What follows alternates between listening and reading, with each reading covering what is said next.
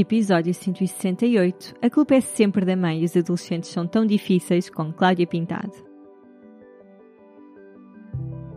Olá, eu sou a Cláudia e este é o Tudo Aquilo que Somos, um podcast e uma comunidade que descomplica a espiritualidade e o teu desenvolvimento pessoal.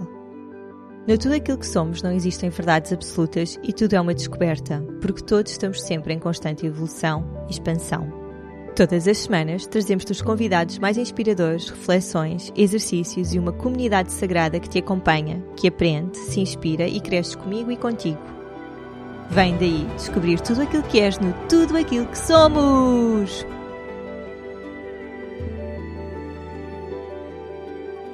Olá a todos e a todas, bem-vindos a Tudo Aquilo que Somos. Eu sou a Cláudia e hoje estou à conversa com a Cláudia Pintado, que é teen coach, mas também desenvolve o seu trabalho com mães que estão naquela fase em que se estão a descobrir depois da maternidade. E atenção que esta fase pode acontecer, ou esta necessidade pode acontecer quando o filho tem um ano ou quando tem 10 anos, não há um, um momento certo para para isto acontecer, é mesmo o tempo divino de cada uma.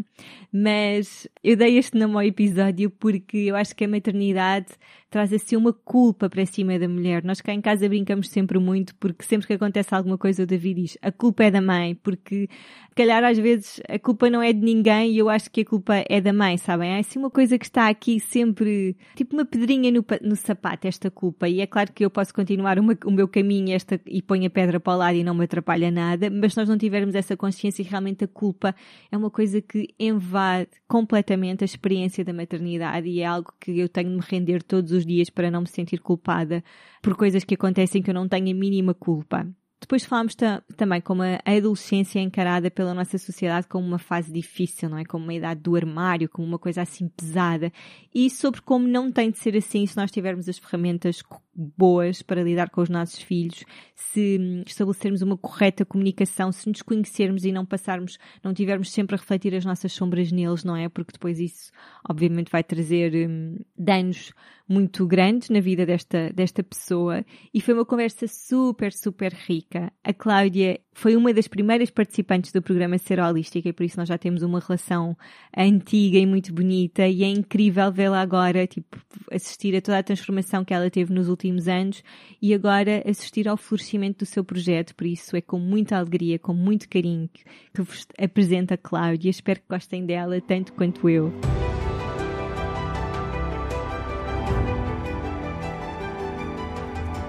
Olá, Cláudia, seja muito bem-vinda a tudo aquilo que somos. É, epá, é uma alegria tão grande estares aqui. Estávamos a falar sobre isso antes de começares a gravar, porque, uh, pronto, as pessoas já vão perceber, mas acompanhei, acompanhei toda esta tua transição e de repente estares aqui a vir falar de ti e do teu projeto é tipo, uau, sabes? É, já fizemos, já fizeste um caminho tão longo até agora, tipo, materializares o teu projeto que estou mesmo super contente por, por te apresentar à nossa comunidade.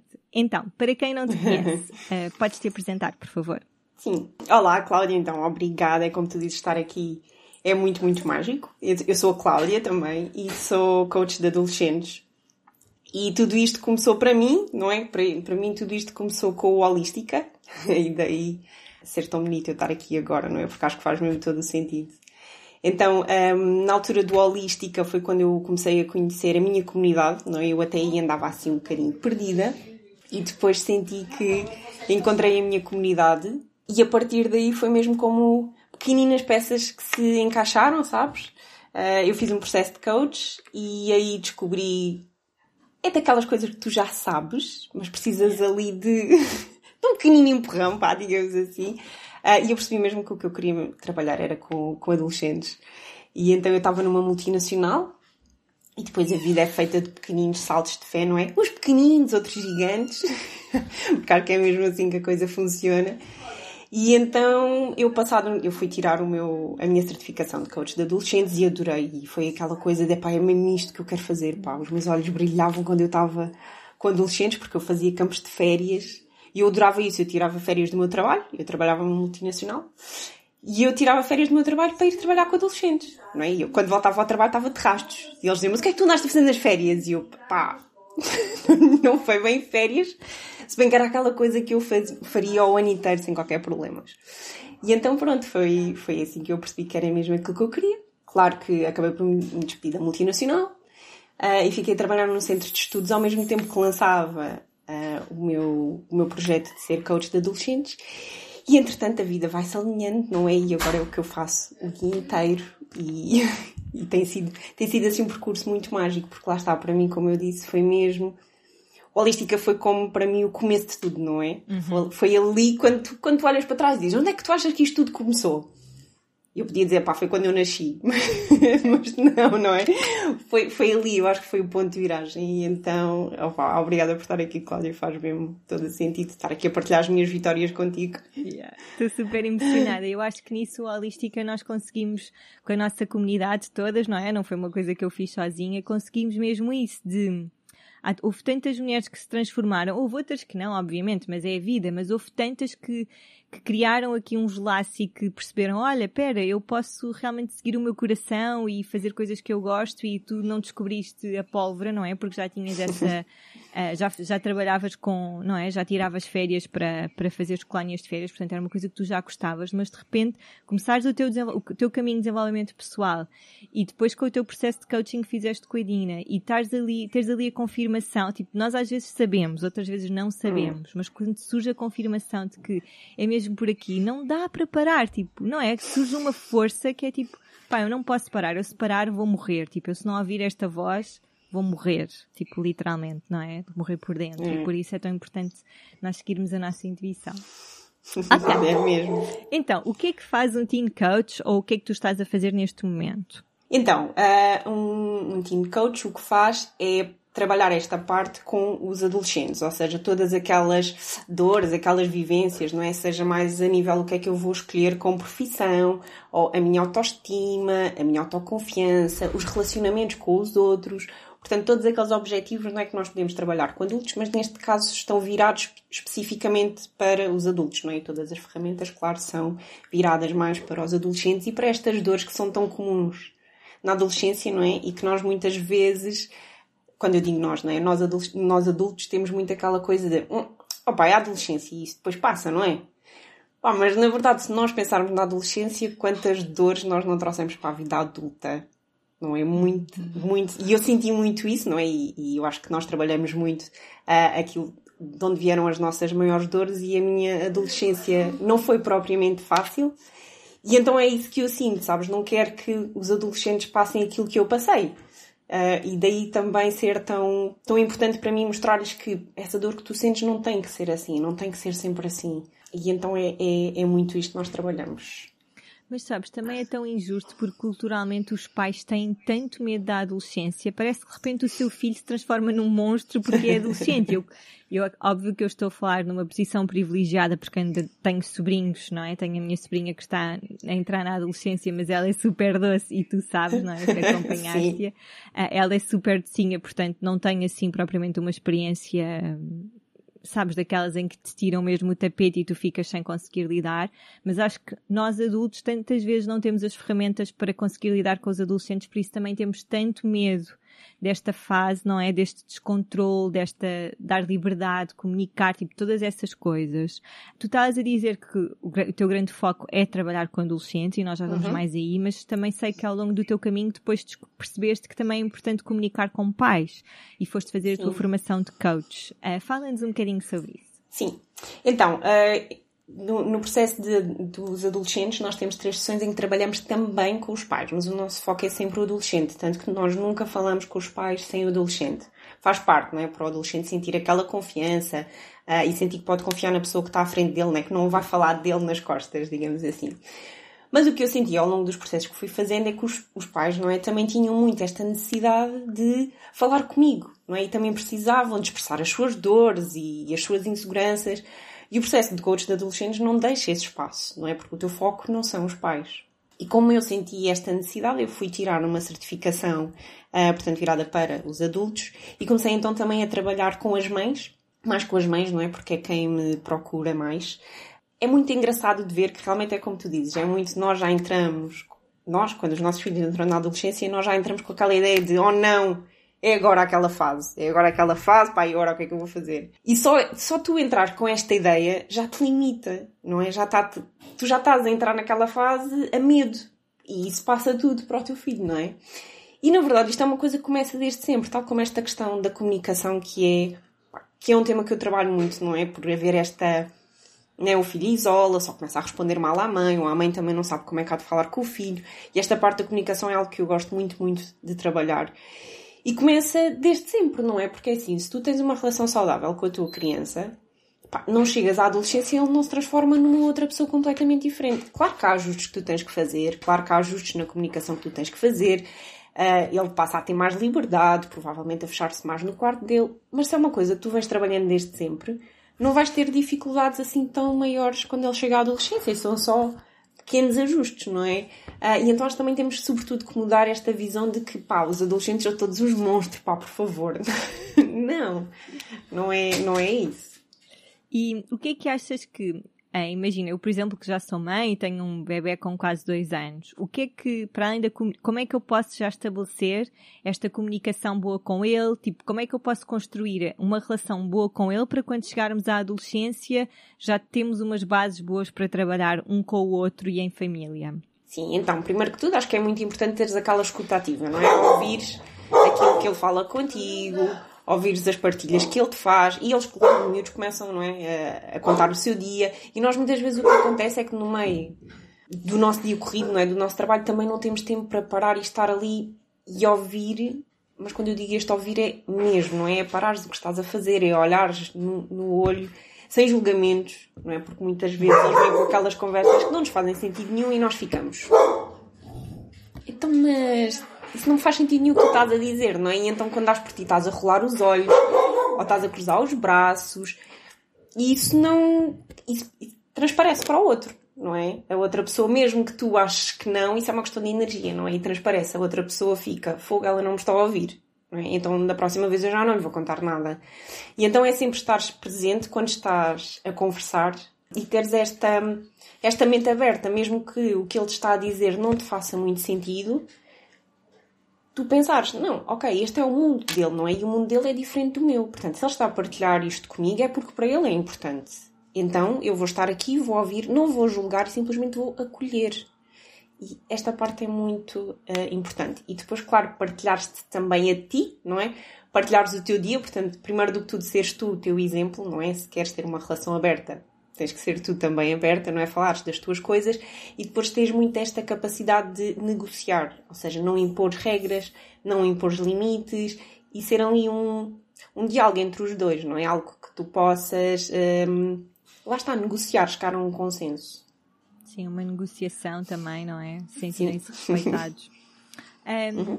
No, tá, voltando assim um bocadinho à, à parte das mães que estavas a dizer, uh, qual é que é esse trabalho? O que é que sentes que as mães precisam mais de trabalhar em si para depois construírem uma relação mais saudável com os filhos? Porque tantas vezes somos nós a projetar as nossas sombras nos nossos filhos e que se não tivermos consciência disso, não, é por isso é que as coisas passam de geração em geração, porque nós muitas vezes não temos a consciência, a clareza de, pera, eu estou a passar este medo ou esta crença para esta pessoa que não tem nada a ver com a minha história, sabes? É meu filho, mas somos pessoas uhum. independentes.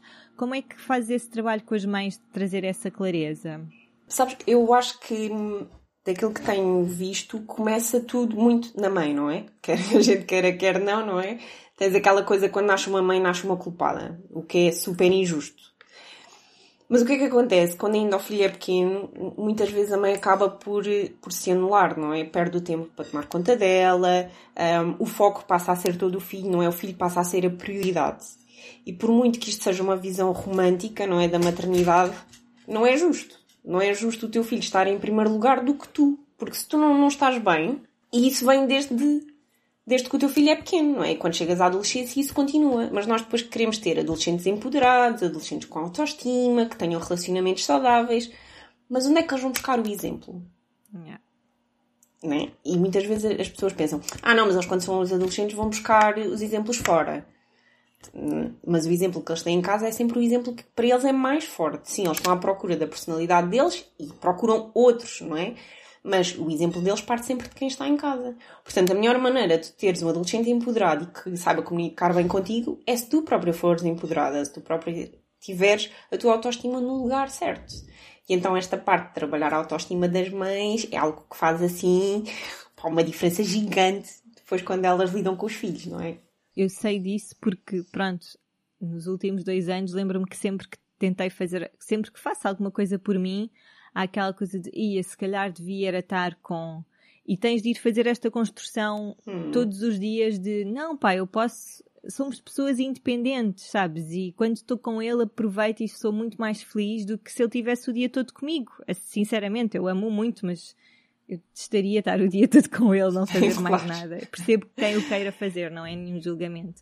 Mas nós no Holística vimos muito isso, é, que muitas mães chegam até nós e cada uma tem o seu tempo e isso é uma coisa sagrada, mas muitas mães chegam até nós com filhos, sei lá, já bastante crescidos, 10 anos, 12 anos, e elas já não fazem ideia quem são há muito tempo, porque uhum. tiveram ali completamente desnutridas para nutrirem tanto o filho. Por que achas que isto não acontece tanto aos pais? À figura masculina? Porque tu tens muito ainda aquela ideia de antigamente, não é? Que a mãe é que ficava em casa a tomar conta dos filhos, a tomar conta da casa e o mundo mudou, não é? E nós somos tão ou ainda mais independentes do que os homens, atrevo-me a dizer.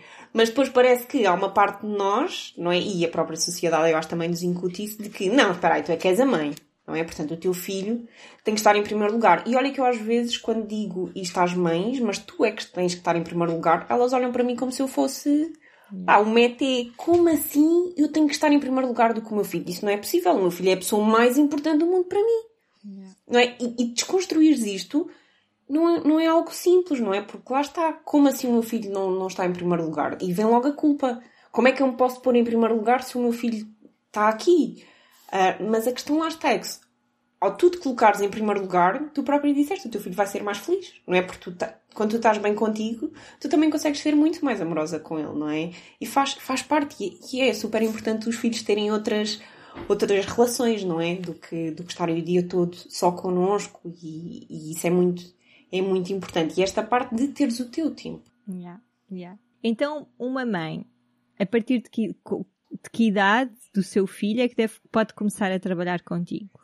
É assim, eu para as mães não tenho idade, ou seja, eu até por vezes trabalho com mães que têm filhos mais pequenos, porque elas têm esta necessidade de que a coisa já está a fugir um bocadinho ao seu controle, ou porque o filho faz birras, ou... Então para a mãe eu trabalho com mães que tenham filhos de qualquer idade, não têm qualquer hum, problema.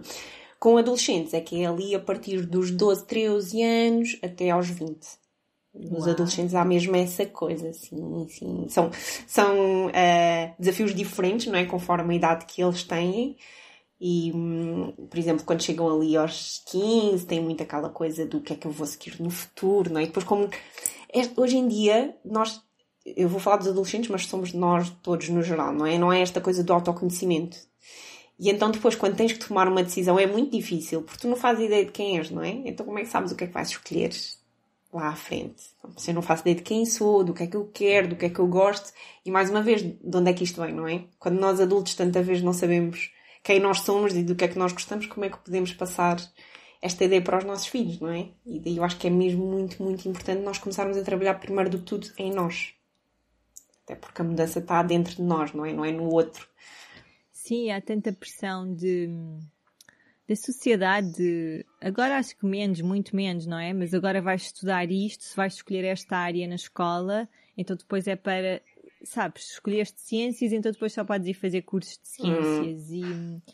e não sei, acho que se um adolescente levar a vida demasiado a sério, sabes, de todas estas decisões que eu estou a tomar são definitivas, entra num grande sofrimento. Por isso, como é que trabalhas essa leveza de, olha, tu agora queres fazer isto, faz com coração e amor, mas depois à frente do caminho podes mudar de ideias e não faz mal nenhum. É porque cresceste. Sim, e um, tem graça estar-me a perguntar isso agora. Isto é uma altura do ano, não é? Em que tenho muitos processos desses. Porquê? Porque é a altura em que eles têm que escolher. E a questão é que eles muitas vezes até já sabem o que é que querem seguir, mas depois têm esta coisa, como tu disseste, que isto é para a vida toda. Então se eu, se eu me engano agora e se eu escolho mal, então como é que eu vou fazer? Eu depois vou sofrer a vida inteira, porque eu depois vou ter um trabalho que eu não gosto a vida inteira. Ou seja, é quase como se, se eu fecho, se eu abro esta porta, vou fechar todas as outras. E se eu fecho todas as outras, depois o que é que é do meu futuro? Eu não consigo, se eu me engano? Tens a certeza que é isto? Dá-me a certeza de que é isto. E o que tu trabalhas é, ok, neste momento da tua vida é isto. Mas amanhã pode não ser isto. E está tudo bem, desde que tu tenhas conhecimento daquilo que queres e que tomaste a decisão com consciência e a saberes todas as tuas um, opções, então aí está tudo certo, porque nós estamos sempre em constante mudança e tu não tens que ter um trabalho para a vida inteira. Aliás, da maneira como o mundo está a mudar, não é? Isso uhum. vai deixar de ser viável. E porque vai, vai haver muitas profissões novas, há muitas profissões que existem hoje que vão deixar de existir, e é mesmo tirar este peso de tu estás a escolher isto agora, porque agora faz sentido nesta altura da tua vida, mas amanhã podes mudar de ideias e está tudo certo, não é um erro, é uma aprendizagem. E então quando eles percebem isto, tu vês mesmo tipo sair-lhes um peso, sabes? E é o que eles dizem, é pá, fogo, agora sinto muito mais livre uh, e eu percebo que, ok, então está tudo certo se eu amanhã sentir que afinal é outra coisa. E dizer sim, está tudo certo. E se imagina que tens um, uma família que realmente o filho percebeu que queria outra coisa, tu fazes depois a ponte de explicar aos pais, uhum. olhem, o vosso filho percebeu aqui neste processo que quer o caminho B e vocês estão a torcer muito para que ele escolha o A. Como é que isso funciona? Sim, nós temos sempre, uh, portanto, durante o processo, se for um processo completo, nós estamos três vezes com os pais. E, uh, portanto, tu vais fazendo o follow-up, não é? A meio, e no final e mostras, não é, aquilo que fizeste com o adolescente e porque é que ele chegou àquelas conclusões. Portanto, nós neste dia fizemos isto e percebemos porque é que ele escolheu isto, ou seja, mostras aos pais o porquê dele ter tomado aquela decisão. E normalmente é uma coisa que os pais percebem, não é? Porque se o adolescente está ali é porque realmente quer se conhecer e quer eh, tomar a sua decisão. Portanto, à partida são pais que têm esta liberdade, não é? Não são pais que querem que ele seja engenheiro e é engenheiro porque eu quero que isto assim não vai funcionar, não é? Se os pais o vão obrigar a fazer uma coisa que ele até pode não querer, aí não faz sentido nenhum, não é? Aí é muito, eu acho que aí é mais uma desconstrução da parte dos pais e não na parte do adolescente, não é? Yeah. Que infelizmente às vezes acontece, mas normalmente nesse caso os pais não procuram, não é? Porque, Porque não têm essa abertura, não é? Digamos assim.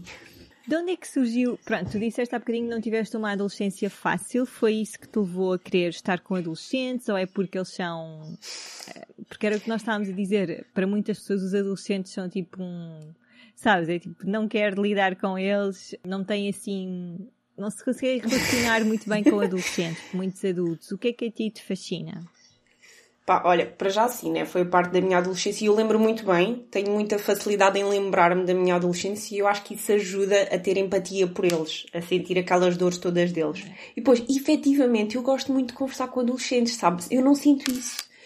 Eu sinto que, sim, a vida deles é completamente diferente da minha ou do que a minha adolescência foi, mas eu não vejo isso como uma seca. Eu vejo isso como, uau, tipo, que interessante, fala-me mais disso. Como assim, tipo, esses jogos? Como assim esse youtuber?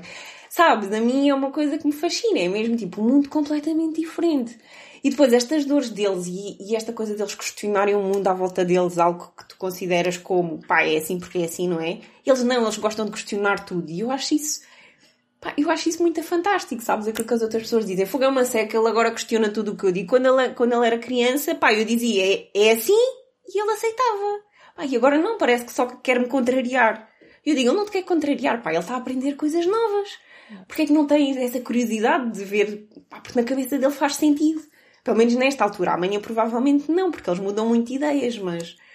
Sabe, esta coisa de, quereres conhecer, de perceberes como é que eles são. E eu... Pá, eu, efetivamente, eu não consigo sentir isso como... Pá, eles são vistos de sete cabeças, tipo, são tão chatos, são tão aborrecidos. Não, tipo, eles são... são uma caixinha de surpresas, é o que eu, é o que eu acho. Yeah, tu falas disso mesmo com um brilho, estás mesmo no, no, no sítio certo neste momento, estás sim, exatamente sim. onde tens de estar.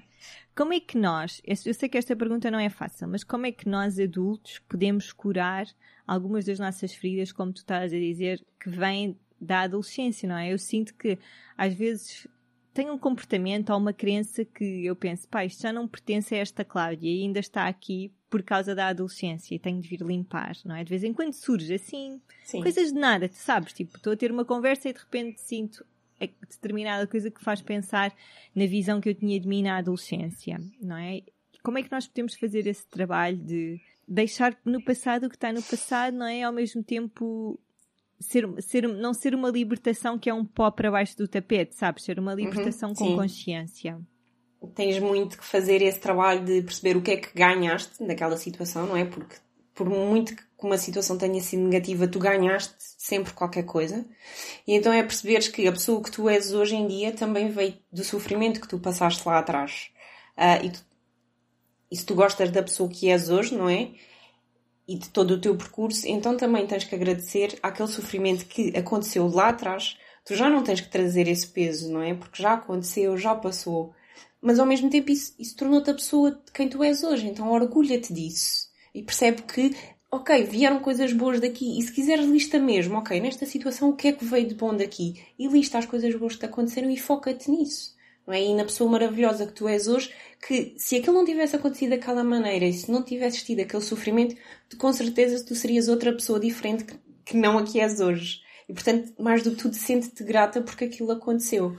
Yeah, sem dúvida. O que é que tu sentes que que foi mais difícil na tua adolescência, sem querermos, sem precisarmos de entrar em muitos pormenores, mas o que é que, tipo, o que é que em adulta te fez perceber, olha, espera lá que eu ainda tenho aqui coisas para trabalhar? Então, eu tive muito duas questões. Eh, uma delas foi que eu isolei-me muito, porque eu sentia muito que não pertencia onde estava. E então isolei-me muito dentro de mim, sabes? Eu sou uma pessoa comunicadora e eu guardava tudo para dentro de mim. E foi uma desconstrução, não é? E hum, outra questão é gerir as minhas emoções. Eu sempre fui uma pessoa que sinto tudo muito intensamente, sabes? Eu quando, quando me magoam ou quando tenho um sofrimento, eu sofro mesmo muito, sabes? Eu vou mesmo abaixo, eu acho que aquilo vai durar para sempre e isto acontece na adolescência, né? Os nossos sentimentos parece que duram para sempre. Mas eu em adulto ainda sou um bocadinho assim, do estilo é para fogo agora, isto está-me a custar tanto, isto nunca mais passa. E então é, é mesmo uma desconstrução e é engraçado porque é, é uma coisa que tu vais, não é? São pequenos passos e tu estás sempre um, um passinho mais à frente, um passinho mais à frente, mas são estas duas coisas que me fazem que fazem com que seja tão fácil para mim ter esta empatia, porque me lembro muito, lembro muito daquele sentimento de estar sozinha e do estilo, pá, eu não pertenço aqui, parece que as pessoas à minha volta não são a minha tribo, sabes? e, e, pronto, e essa coisa das emoções, pá, ai, isto custa tudo tanto, isto vai ser assim para sempre, né? E quando eles me dizem, eu penso, ah pá, eu percebo-te. E há o drama, não é? O drama de... Exato. Tá, as coisas são vividas com uma intensidade, não é? É. Que é mesmo, tipo, é, é tão giro ver. Um, por acaso, uma das coisas que eu também sentia, estava-te aqui a ouvir falar quando cresci. Pronto, eu tenho uma grande diferença de idades das minhas irmãs, como sabes. E eu também sentia que não pertencia bem àquela família. Houve uma fase, tipo, em criança que cheguei a pensar que poderia ser adotada, sabes? De, pai, eu vejo, tipo, eu tenho uma percepção das coisas tão diferente desta dinâmica familiar que nós temos. Eu consigo ver-me de fora e perceber que o que é que é tóxico, o que é que é bom. Uh, então senti sempre, tipo, será que, será que eu pertenço aqui? Como é que podemos acolher? Porque eu acho que é uma coisa que muitas vezes os adolescentes sentem, é tipo, pai, eu não me identifico muito e muitas vezes até há revolta e respondem mal e assim, tipo, uma, quase uma raiva por termos crescido ali, não é? Uhum. Não estou a dizer que era isto que eu sentia, mas muitas vezes nós vemos representado em filmes e, e em novelas, sim, não sim. é? Tipo, os, os adolescentes revoltados e que fogem de casa e isso tudo como é, é claro que aqui não estamos a falar de situações onde há violência ou sabes em que há um motivo uhum. mesmo muito forte para uh, aquele adolescente ou aquela criança querer sair daquele ambiente mas como é que nós podemos acolher e aceitar que ele não se sente bem aqui neste momento não é como é que o podemos ajudar porque é tão estranho uhum. não é tu sentir que pá, eu gostava de estar noutro sítio e agora estou aqui sim mas estar-me a falar como é que podemos nós enquanto adultos uhum. ou as Sim. Então, primeiro de tudo, eu acho que é importante tirares este peso de que não é contigo. Ou seja, não é pessoal. Ele está assim, mas ele não tem nada contra mim enquanto mãe, ou não tem nada contra nós aqui enquanto família. É uma coisa dele, é um processo que é dele e está tudo certo. Ele tem. Atenção, toda a gente tem o direito de sentir aquilo que sente, não é? Uhum. Uh, até porque não é algo que nós possamos controlar.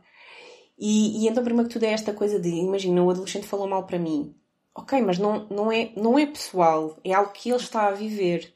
Uh, e então é mesmo este primeiro do que tudo acolher e, e não tentares negar que aquilo está a acontecer. É mesmo, ok, tu sentes-te assim e está tudo certo. Tu podes te sentir assim, tu tens esse direito e eu estou aqui para o que tu precisares. Mas também dar-se espaço se o adolescente não quer falar. Isto é importante, porque nós às vezes queremos tanto ajudar que acabamos por.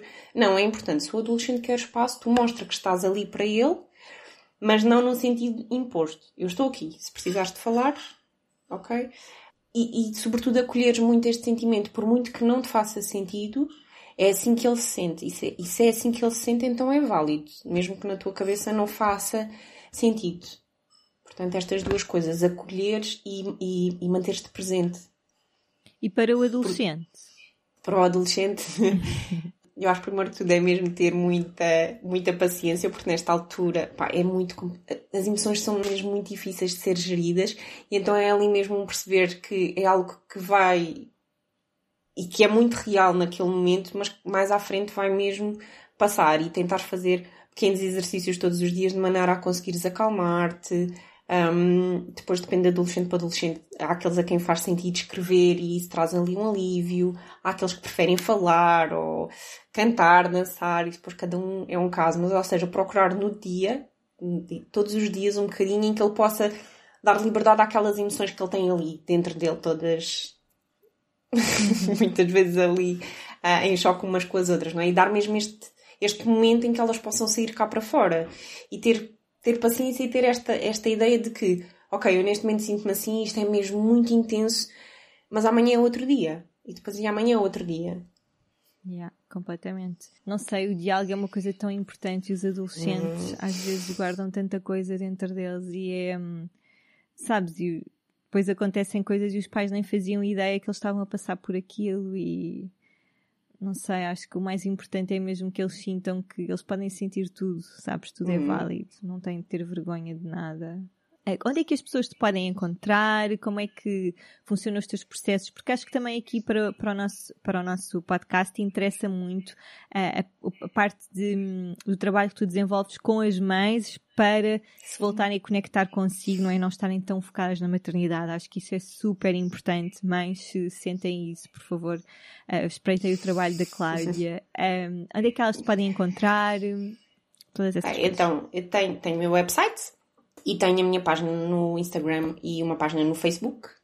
E depois também podem ouvir o meu podcast que eu gravo com o meu sobrinho, que é adolescente, e que chama-se Conversas de Adolescência Sem Filtros. Onde são assim conversas muito informais, não é? Nós normalmente estamos só a, a, brincar os dois, não é? Temos um tema que trazemos, mas depois é assim uma coisa muito informal, não é? E é tanto para adolescentes como para adultos, muito para teres aquela noção, não é? Do que é que eles sentem, de como é que para eles as coisas são mais vistas, digamos assim. Uh, e acho que é uma boa forma de, também de ficarem-me a conhecer. É algo que eu gosto muito de fazer, não é? Porque estou ali numa conversa com o meu sobrinho. Nós sempre tivemos uma relação muito chegada. Mesmo quando ele chegou à parte da adolescência, as coisas começaram a ficar menos fáceis. Porque ele também teve a adolescência dele, como temos todos, não é? Uh, mas é algo que eu, que eu gosto muito, sabes? E que me dá mesmo muito, muito gozo fazer. E acho que também é uma, é uma maneira interessante de, de terem mais acesso a este mundo, digamos assim. Sim, eu acho a ideia mesmo gira. Como é que, como é que esta, o facto de teres o podcast e teres esta possibilidade de conversar com ele sobre vários temas, sentes que mudou na, em alguma coisa a vossa relação? Sim, sabes, nós, por acaso foi muito, muito engraçado, porque eu senti ao longo de... Nós sempre, sempre nos demos muito bem, sempre fizemos... O meu sobrinho em Castelo Branco eu moro em Lisboa, e portanto nós temos esta distância, mas sempre nos demos muito bem. Ele às vezes vem passar férias à minha casa e liga-me, nós ficamos a falar muito tempo. Mas foi, para mim foi, foi mesmo muito visível esta entrada na adolescência, sabes? A maneira como ele começou a falar, como ele começou a ter as opiniões dele cada vez mais vincadas, esta, esta questão do eu não pertenço ao mundo, ninguém me compreende, os adultos todos dizem que eu tenho que ser assim. E então tu estares a gravar episódios e veres, tipo, ele a ter estes acessos, digamos assim, não é? E estares a, a contornar a coisa, não é? E a fazê-lo ver que as coisas muitas vezes não são assim, que os adultos também têm a, a ideia deles, não é? E ele a dizer, ah, ok, isso tu estás a dizer faz sentido. Isto tudo num episódio que tu estás a gravar. Sabe? Pá, é muito giro. E para mim é muito, muito notório perceber, olha, ele aqui começou mesmo a entrar na adolescência, vês? Pronto, e ao mesmo tempo o meu irmão ligar-me a dizer, pá, meu Deus, o teu sobrinho está a entrar numa fase muito difícil. E eu dizer, sim, mano, chama-se adolescência. É assim que é. É pá, mas eu pensava que isso já tinha passado. E eu, não, o Guilherme deve ter chegado lá um bocadinho mais tarde, mas é agora. Seja bem-vindo. Ele agora está com quantos anos? o meu sobrinho já vai, já vai fazer 18 em novembro.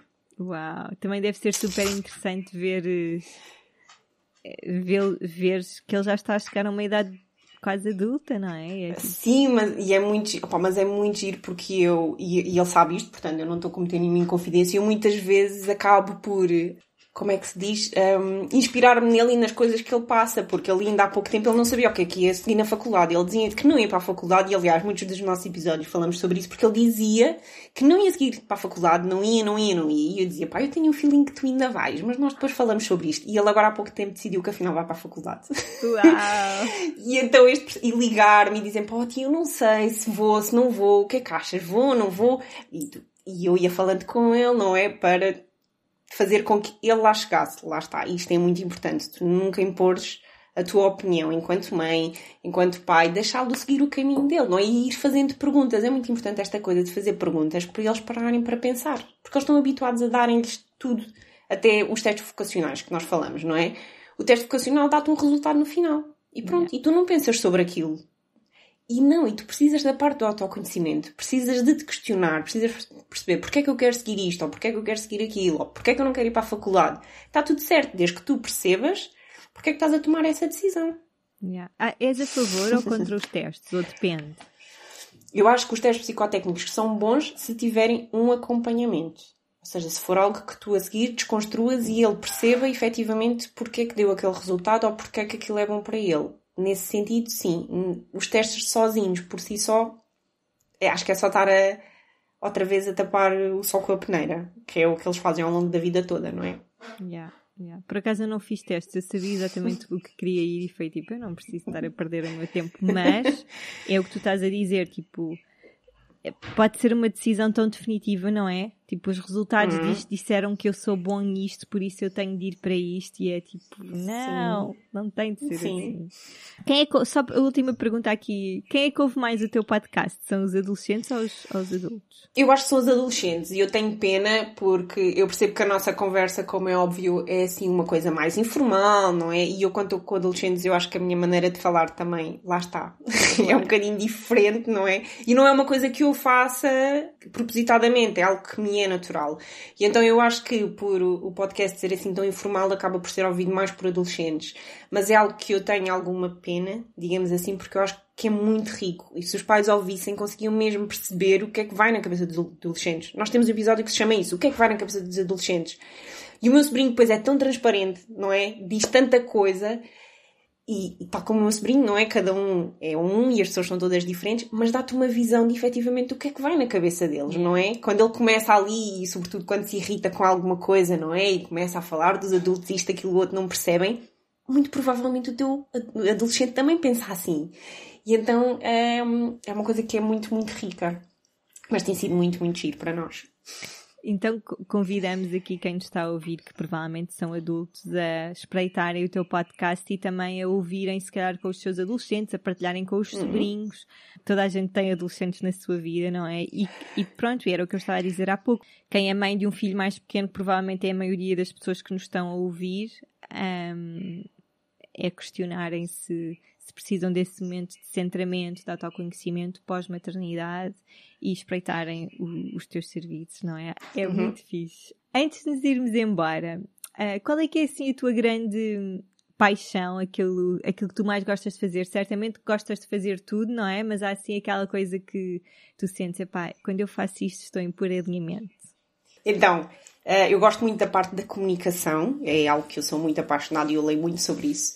E nós nos processos de, de coach temos uma ferramenta que eu uso sempre.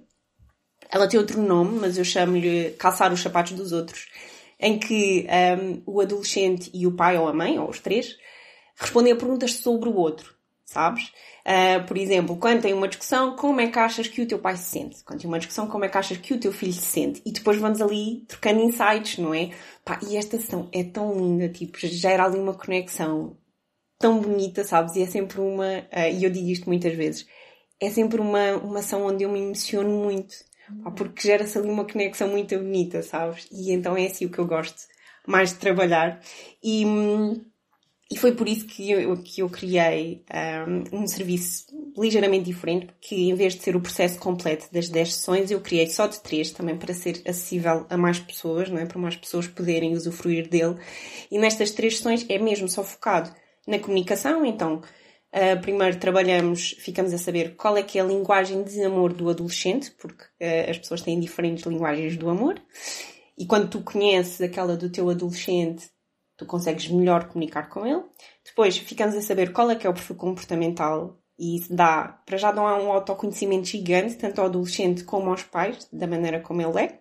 E na terceira, então, fazemos esta, este exercício de calçar os sapatos do, do outro, sabes? E fechas assim uh, o mínimo processo de uma maneira muito, muito linda, pai. Eu Uau. fico sempre. Por acaso já fizeste com, com a minha sobrinha? Fiz com a tua sobrinha e com os pais, com os dois. Pai, foi muito, muito giro. É sempre, pai, é sempre muito giro, pai. E eu logo, logo nas iniciais eu tive uma em que fiz só com o adolescente e o pai. Ah, eles espelhavam ali coisas um do outro, sabes? E então, apesar de se darem muito bem, tinham ali uns atritos. Pá, e no final, um, tipo, eles tro trocaram assim um abraço mesmo, oh. daqueles abraços, sabes? E o pai disse-lhe: Tenho tanto orgulho em ti.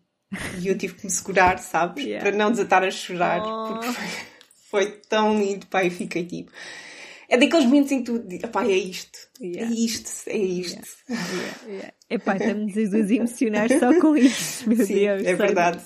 Só de imaginar este cenário, Clamesses. Um... Sim, mas olha, aproveitando que estamos aqui, Uh, e uma vez que, como eu digo, este processo é, é, mais pequenino mesmo para eu conseguir chegar a mais pessoas, porque eu acho que é mesmo muito importante. Uh, podemos, se tu me deixares, eu faço aqui um, 5% de desconto para as pessoas que nos estão a ouvir, de maneira a conseguirmos chegar a mais pessoas, porque eu acho que é mesmo. E acho, acho que, é mesmo muito, muito importante. Pós-pandemia é tão preciso, não é, não é ainda pós-pandemia, mas neste, nesta intensidade todo que as, toda que as famílias estão a viver, não é? Todas juntas, muito tempo, uh, se conseguirem encontrar ferramentas para conseguirem para lidarem melhor com tudo o que estão a viver, sem dúvida. Olha, obrigada por este código. Então já sabem, tem 5% de desconto aqui neste, neste pacote. Como é que se chama este teu serviço? Chama-se Como Falares a Linguagem do Teu Adolescente. É, por isso basta contactarem uhum. por e-mail, não sim, é? Sim, dizerem que foram pelo. Sim, sim, dizerem que foram, foi pelo Holística e não tem. Yeah. Ok, parece-me bem. um, antes de irmos embora, quero saber algo que estejas a trabalhar em ti neste momento, um sonho que tenhas realizado e um sonho que esteja por realizar. Ok. Então, algo que eu estou a trabalhar em mim neste momento é como ser mais otimista. Eu até criei assim um grupo com algumas mães, algumas clientes que me seguem. Uh, criámos um, um, grupo no WhatsApp e então temos 21 dias para ser mais otimistas, em que todos os dias temos um exercício para puxar pela nossa positividade. Uau. Quem é que desenvolveu estes estou... exercícios? Foram vocês em grupo fui, ou então? Não, fui, fui eu, que, porque eu estava a trabalhar isto em mim e eu gosto muito daquela questão da comunidade, sabe? Lá está, eu quando era adolescente não tinha, não é? E eu gosto muito da comunidade. E então criei, e o desafio é gratuito, e criei de pá, eu quero, quero companhia para trabalhar isto em mim, portanto, todas as pessoas que estejam, que queiram trabalhar isto venham comigo. E então é muito giro, não é? Porque como temos aqueles desafios e acabamos por puxar, puxar umas pelas outras, não é? é, está a ser muito, muito giro. Acho que vou criar mais vezes, sabe? Pá, porque puxa mesmo por ti aquela questão yeah. da comunidade e ver as outras pessoas que estão a passar pela mesma coisa é muito bom. Que, qual é um que é o desafio de hoje, só por curiosidade? O desafio de hoje é fazeres uma lista de todas as coisas que te fazem feliz. Uau, parece-me bem. e agora os teus sonhos? Mas olha, um sonho que eu tenho e que vou cumprir é dar a volta ao mundo com uma mochila às costas coisa assim mesmo. E um sonho que eu uh, já realizei foi fazer a faculdade. Que para mim era assim uma coisa que eu queria muito, mas a vida aconteceu, não é? E eu não fui assim logo a seguir a, ter feito o décimo segundo. Portanto, eu já estava a trabalhar e eu continuava com aquela coisa, pá, eu quero ir para a faculdade, eu quero ter a experiência da uhum. faculdade, ou seja, não é só aquela coisa de quer ter um curso superior. Não, eu queria viver a experiência da faculdade. E então fui, fiz, Uh, portanto, já de adulta, eu acabei a faculdade há 5 anos atrás, mais ou menos. Um, e então foi muito duro. Foi yeah. porque eu estava a trabalhar ao mesmo tempo, não é? E a casa e tudo isso. E, e no, no, meu segundo ano aquilo foi ali muito difícil. Mas o que é certo é que eu consegui acabar, consegui fazer todas as cadeiras.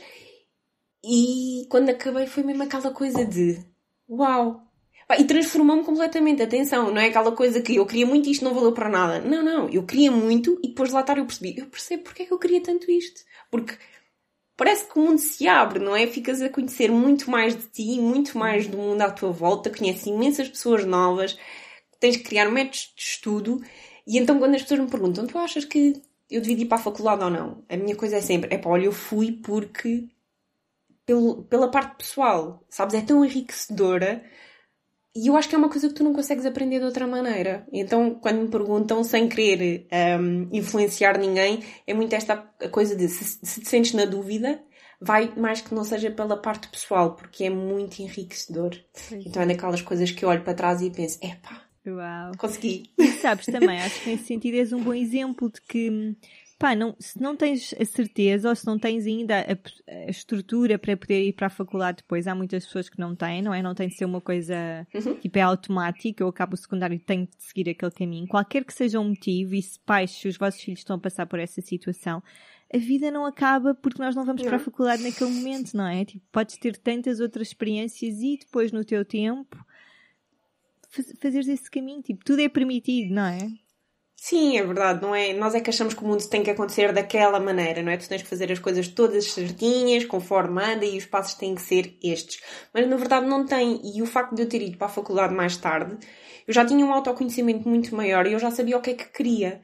Porque se não fosse isso, provavelmente eu teria acabado a faculdade e teria ficado desiludida do estilo, ah, a faculdade é só isto, ok, tipo, então e agora? Se não conseguir eh, encontrar trabalho na área, então vou ficar eh, super desanimada. Mas como eu ia pela parte pessoal, sabes, aquilo para mim foi super enriquecedor. Então também é importante tu saberes ao que é que vais. E muitas vezes, quando acabam o décimo segundo, eles não sabem o que é que querem, não é? Então eu por acaso sou muito apologista de um gap year. É coisa também. que. E nós falámos sobre isso no, no, no podcast, foi, foi o primeiro episódio que nós gravámos, porque a mim fazia muito sentido uh, a questão de parar um ano para pensar no que é que queres se não tens a certeza. Se tens a certeza, tudo ok. Agora, se não tens um ano para parar e para pensar no que é que queres fazer e trabalhar e ver como é que o mundo é na realidade, não é? Porque muitas vezes nós temos a ideia, quando começar a trabalhar é que vai ser, ter o meu dinheirinho, a minha casa, porque com o primeiro ordenado consegues logo ter casa. Sim. Não sei como é que isso funciona, mas... E comprar um carro e todas as cenas. Sim. E então teres este conhecimento do mundo real yeah. é muito importante. Yeah. também sou super a favor de, de um gap year. Uh, Cláudia, foi uma alegria enorme. Muito, muito obrigada. Espero que hum, sejas uma luzinha aqui para as famílias que estão mais desconectadas ou para as próprias mães, não é? Como falámos. Obrigada e até breve. obrigada, Cláudia. Obrigada por estar aqui. Gostei muito de estar a conversar contigo e matarmos saudades. Yeah, eu também então... gostei muito. Obrigada. obrigada, um beijinho grande.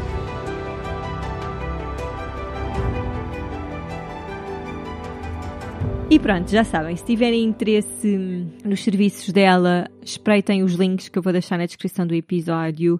Partilhem os episódios do podcast dela ou conversas com adolescentes, com os vossos filhos adolescentes ou com amigas que tenham filhos adolescentes e que estejam assim a passar por um período difícil. Eu sei que nesta comunidade não há muitas mães de adolescentes, diria, mas há sempre alguém com adolescentes por aí, há sempre muito trabalho individual que nós mães também temos de fazer e, portanto, convido-vos a, a ouvirem este episódio. Obrigada, até para a semana, um dia cheio de sol interior.